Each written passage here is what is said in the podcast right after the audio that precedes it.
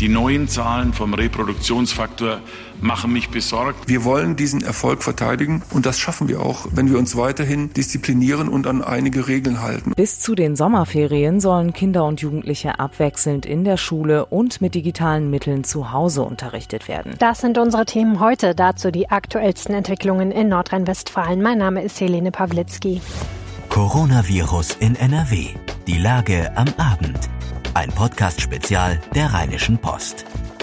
Herzlich willkommen zu Folge 32 von Coronavirus in NRW, die Lage am Abend, eurem Podcast, der euch informiert über die Lage der Pandemie bei uns in der Region. Ein Spin-off des Aufwacher-Podcasts, den ihr entsprechend auch im Aufwacher-Feed in eurer Podcast-App und auf Spotify findet, wenn ihr Lust habt. Ansonsten hört ihr uns natürlich gerne auch über unsere Website rponline slash coronapod.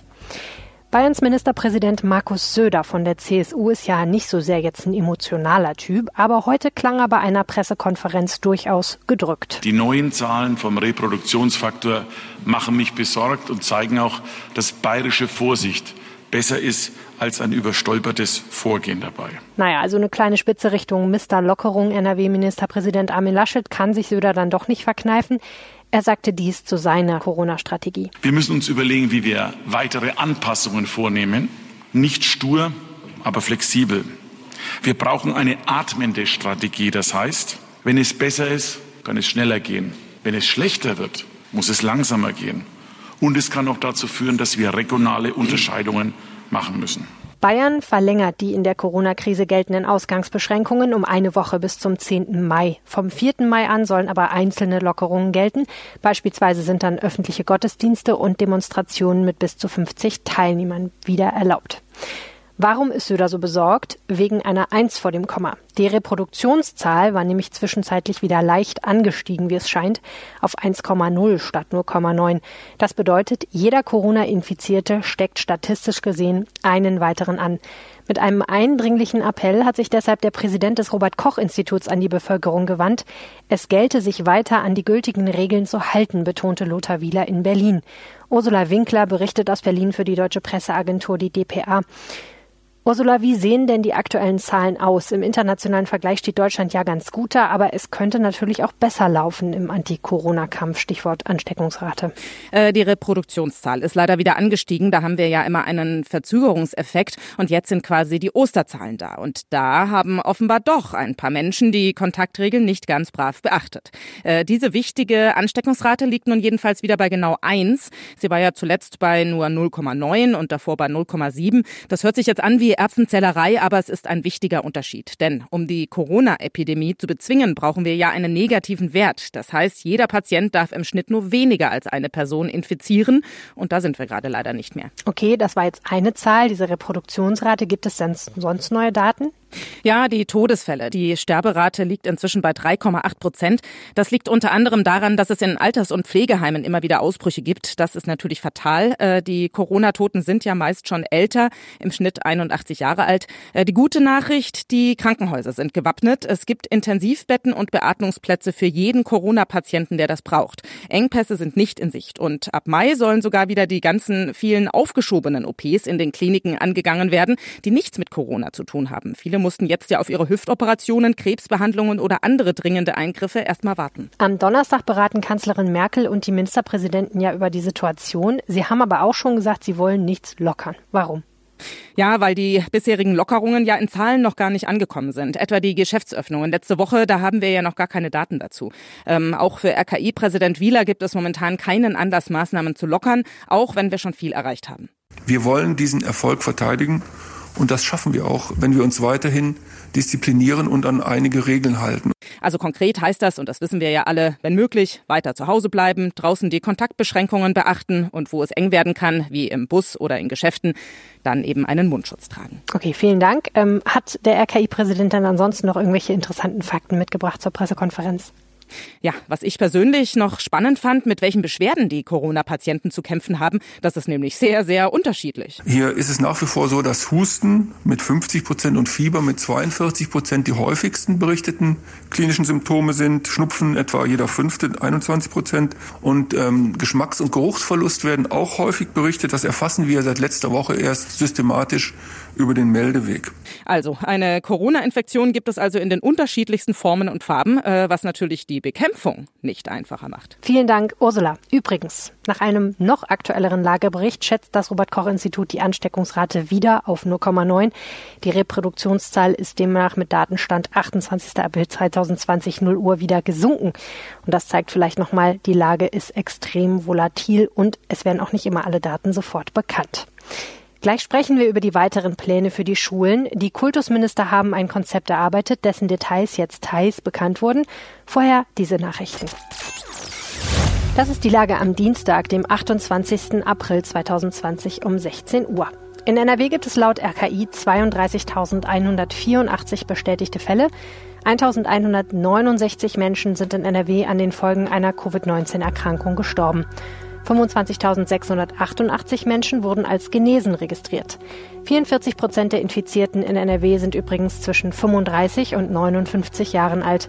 29 Prozent sind über 60. 24 Prozent sind 15 bis 35. Immer die aktuellsten Zahlen und Nachrichten findet ihr in unserem Live-Blog auf RP Online. An der Düsseldorfer Uniklinik soll ein Neubau extra für Corona-Patienten entstehen, und zwar so schnell wie möglich. Der Haushalts- und Finanzausschuss des Landes Nordrhein-Westfalen hat sich einstimmig für das Projekt ausgesprochen.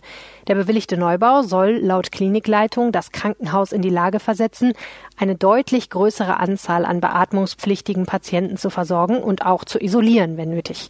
Gerechnet wird mit einer Bauzeit von zehn Wochen. Möglich macht das eine Modulbauweise aus fertigen Teilen. Geplant sind rund 4600 Quadratmeter Gesamtnutzfläche auf einem Parkplatz. Nach einem Corona-Massentest an 377 Bewohnern eines Hochhauskomplexes in Grevenbruch sind nun die Ergebnisse da. Bei fünf Bewohnern wurde eine Infektion nachgewiesen, meldet der Rheinkreis. Alle anderen Testergebnisse seien negativ. Bei den positiv Getesteten handelt es sich um eine alleinstehende Person sowie vier weitere Infizierte aus drei unterschiedlichen Familien. Sie sollen nun in Quarantäne, ebenso wie alle zu ermittelnden Kontaktpersonen. In den Verhandlungen um mögliche Staatshilfen für die Lufthansa gibt es noch keine Einigung. Nach dpa-Informationen aus der Bundesregierung wird nicht damit gerechnet, dass die bislang unverbindlichen Gespräche noch diese Woche mit einem Ergebnis beendet werden. Am Morgen war der Kurs der Lufthansa-Aktie zu Handelsbeginn deutlich gestiegen. Grund war ein Bericht des Online-Wirtschaftsmagazins Business Insider über eine angebliche Einigung auf Arbeitsebene.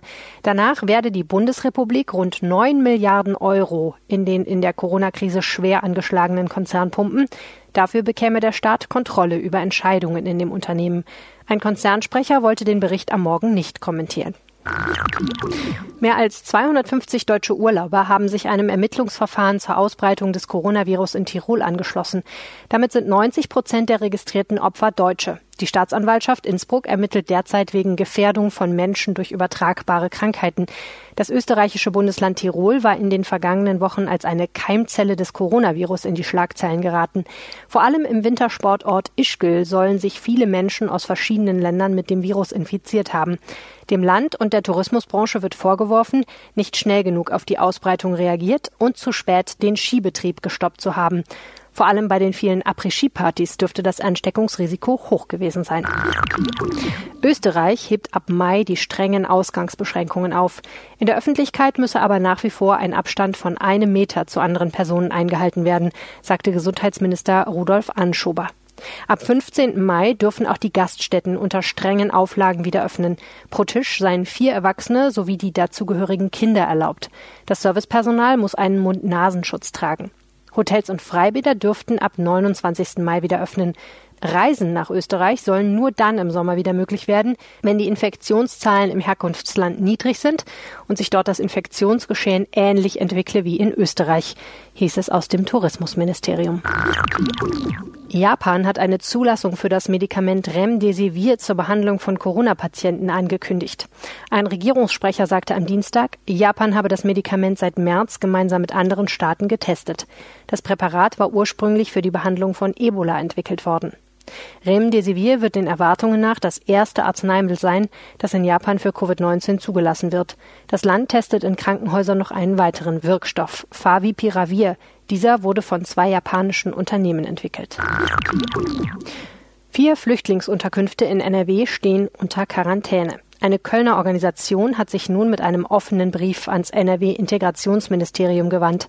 Ein Schutz vor dem Coronavirus sei in den Unterkünften schlicht nicht möglich, so die Auffassung der Menschenrechtsorganisation Agisra, die sich für Migrantinnen, Flüchtlinge und Frauen einsetzt, die von Rassismus und Gewalt bedroht sind. In dem Brief an NRW-Gesundheitsminister Karl-Josef Laumann und Integrationsminister Joachim Stamp geht es insbesondere um eine Containerunterkunft in Köln-Bayental, in der fast 500 Menschen seit Monaten leben.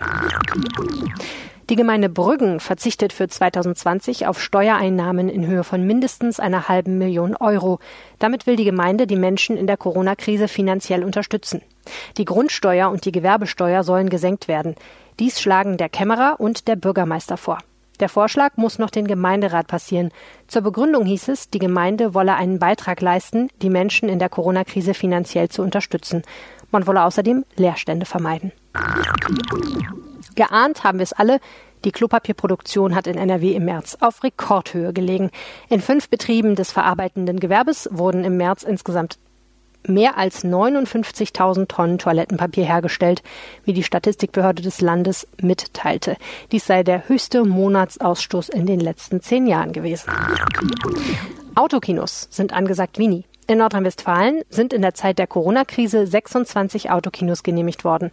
Bundesweit gibt es nach Angaben der Bundesnetzagentur so viele Anträge auf die Erteilung von Funkfrequenzen für die Tonübertragung in Autokinos wie nie zuvor.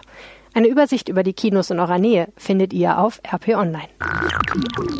Trotz Corona-Beschränkungen sollen alle Schüler vor den Sommerferien zumindest tageweise die Schule besuchen können.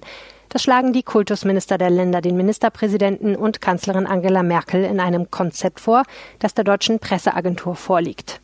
Stefanie Hubich, Vorsitzende der Kultusministerkonferenz, sagt dazu, jede Schülerin und jeder Schüler soll bis zu dem Beginn der Sommerferien Tage oder Wochenweise die Schule besuchen können. Ina Heidemann berichtet aus Berlin für die Deutsche Presseagentur. Ina, warum gibt es keinen regulären Unterricht? Das liegt vor allem daran, dass in den Schulen die Abstandsregelungen nicht eingehalten werden können. Außerdem muss dort gerade verstärkt auf Hygiene geachtet werden, sprich immer genug Flüssigseife und regelmäßiges Händewaschen. Bei Normalbetrieb ist das schwierig. Außerdem fahren viele Kinder und Jugendliche mit Bus und Bahn zur Schule. Das ist in den meisten Fällen ziemlich kuschelig. Schülerinnen und Schüler mit Vorerkrankungen, die das Risiko einer schweren Covid-19-Erkrankung erhöhen, die sollen gar nicht in die Schule kommen müssen, sondern dürfen von zu Hause aus lernen lernen. Das gilt übrigens auch für Lehrkräfte mit Vorerkrankungen, die dürfen von zu Hause aus unterrichten. Wie soll das konkret realisiert werden? Bis zu den Sommerferien sollen Kinder und Jugendliche abwechselnd in der Schule und mit digitalen Mitteln zu Hause unterrichtet werden.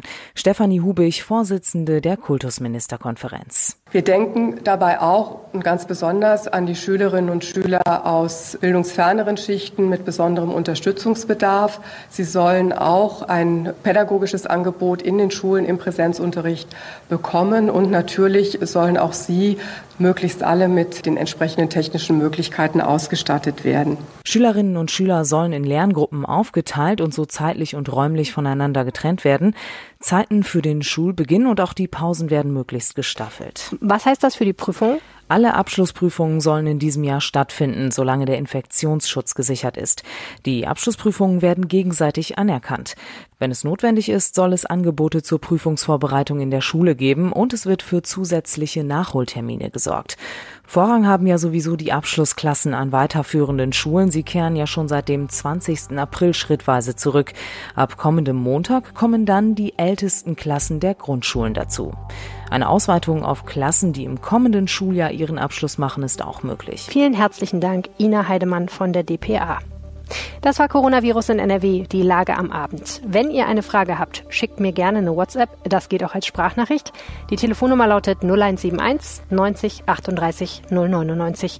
Weitere Informationen dazu findet ihr auf rp-online.de slash coronapod. Ihr könnt mir auch eine Mail schreiben an helene.pawlitzki.rheinische-post.de oder ihr könnt mich antwittern, at Helene Pawlitzki, ganz einfach. Und jetzt habe ich noch eine Bitte an euch. Wenn euch dieser Podcast weiterhilft, dann helft uns weiter, indem ihr ein RP Plus Abo abschließt. Das kostet in den ersten drei Monaten 99 Cent, danach 4,99 Euro im Monat. Es ist monatlich kündbar und es hilft uns, kostenlose Angebote wie diesen Podcast weiterzumachen. Das Angebot dazu gibt es auf rp-online.de slash Aufwacher-Angebot. Ebenfalls hilft uns natürlich, wenn ihr den Aufwacher-Podcast abonniert und weiterempfehlt oder mit ein paar Sternen bewertet. Wenn ihr mehr Informationen wollt, dann schaut einfach in unseren Live-Blog auf RP Online oder hört morgen früh wie gewohnt den Aufwacher-Podcast. Und jetzt bis morgen und bleibt gesund. Ciao. Mehr bei uns im Netz www.rp-online.de